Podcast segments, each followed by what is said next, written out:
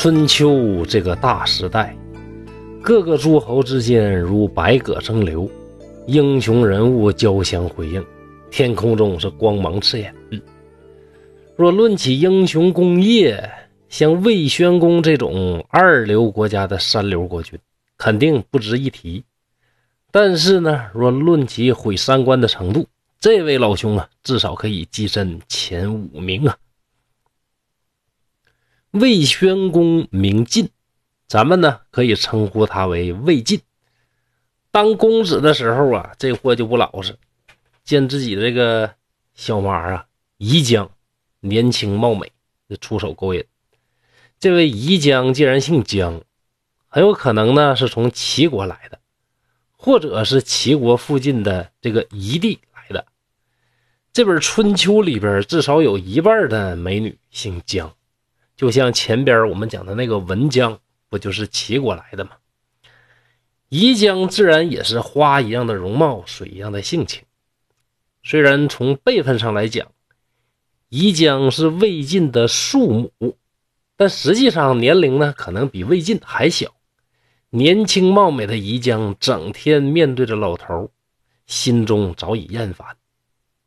这宫中自难得一见一位少年。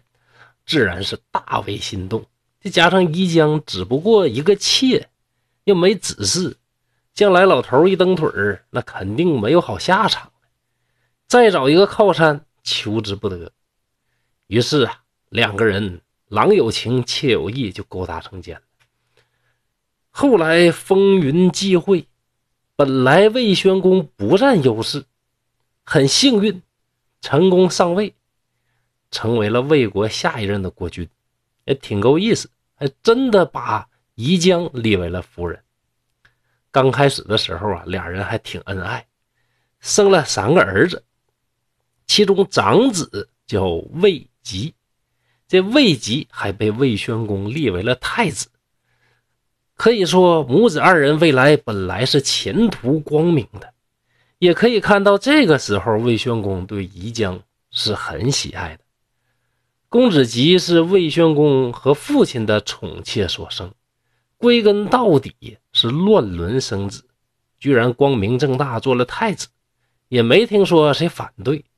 可见春秋时代的风气远不像后来那么保守。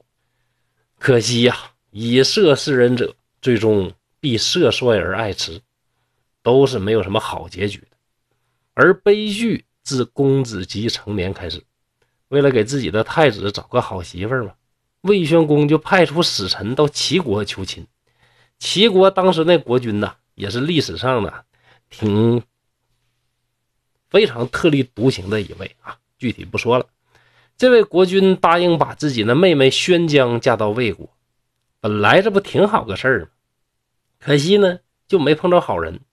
这个使臣呢，太坏了，知道自己这主子荒淫无比。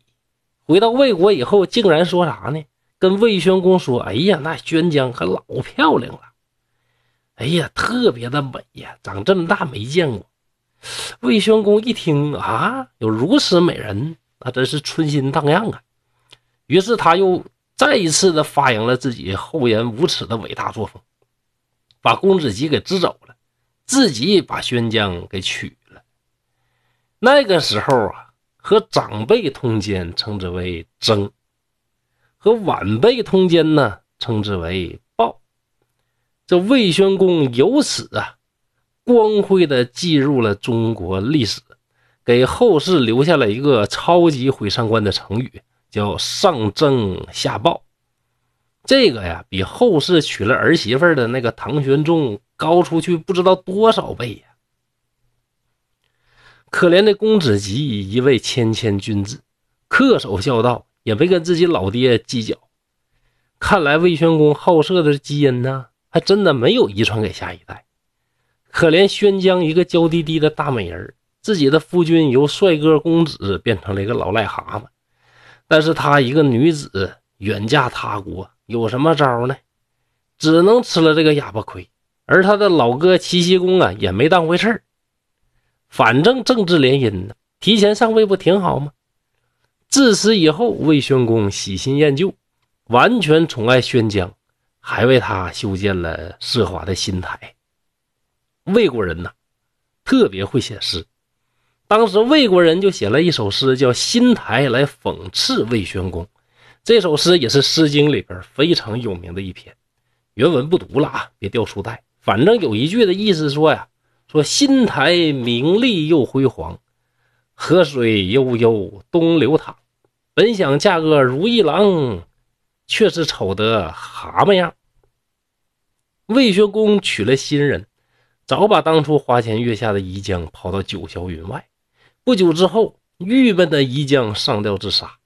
在新的土地上，魏宣公满怀着激昂的情绪，开始了新的战斗和耕耘。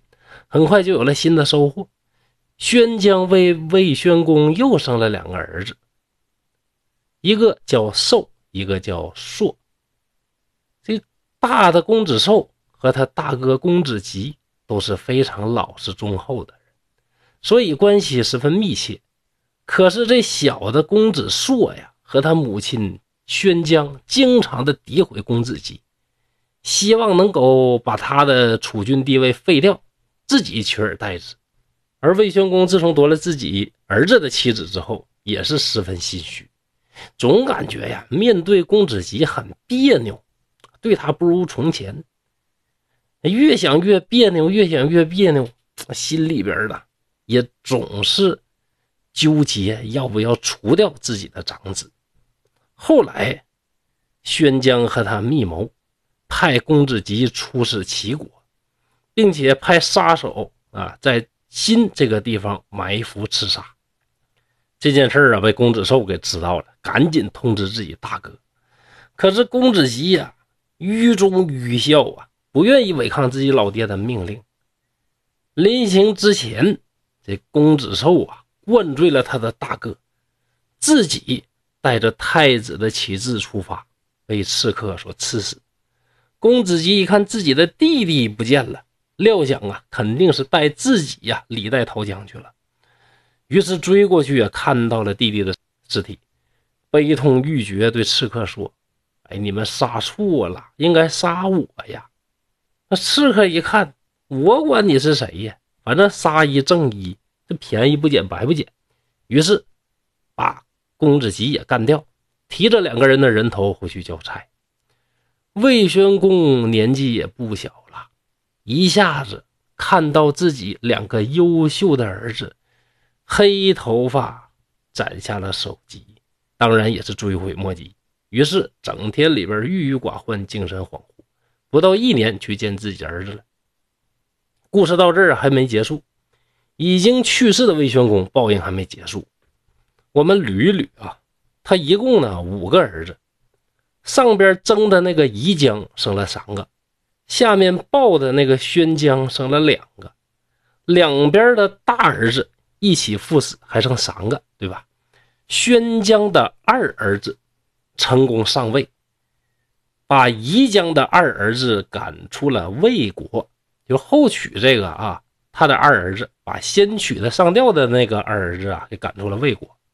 这齐国伟大的国君呢，为了牵制魏国，居然呢逼着宜江的小儿子娶了宣姜。这段大家要没听明白，就重听一遍，确实有点乱啊。如果把这个看成宫斗剧，那这结局实在是匪夷所思。总之，最后宜江的小儿子娶了宣姜，生了三子二女。可是这一来，这关系就乱了套了。从母亲的角度看呢，这三子二女可以管自己的爸叫三哥；从父亲的角度看呢，应该管自己的妈妈叫奶奶。而那两位死去的兄弟，他们应该管大的呢叫大伯。管小的叫哥，这俩呢还是兄弟？哎呦我去！这刘侃山呢已经晕倒在厕所里了。既然故事已经讲完，今天就到这儿，后面还有大量毁三观的精彩故事等着大家，大家千万不要错过。刘开山在沈阳，祝大家幸福快乐。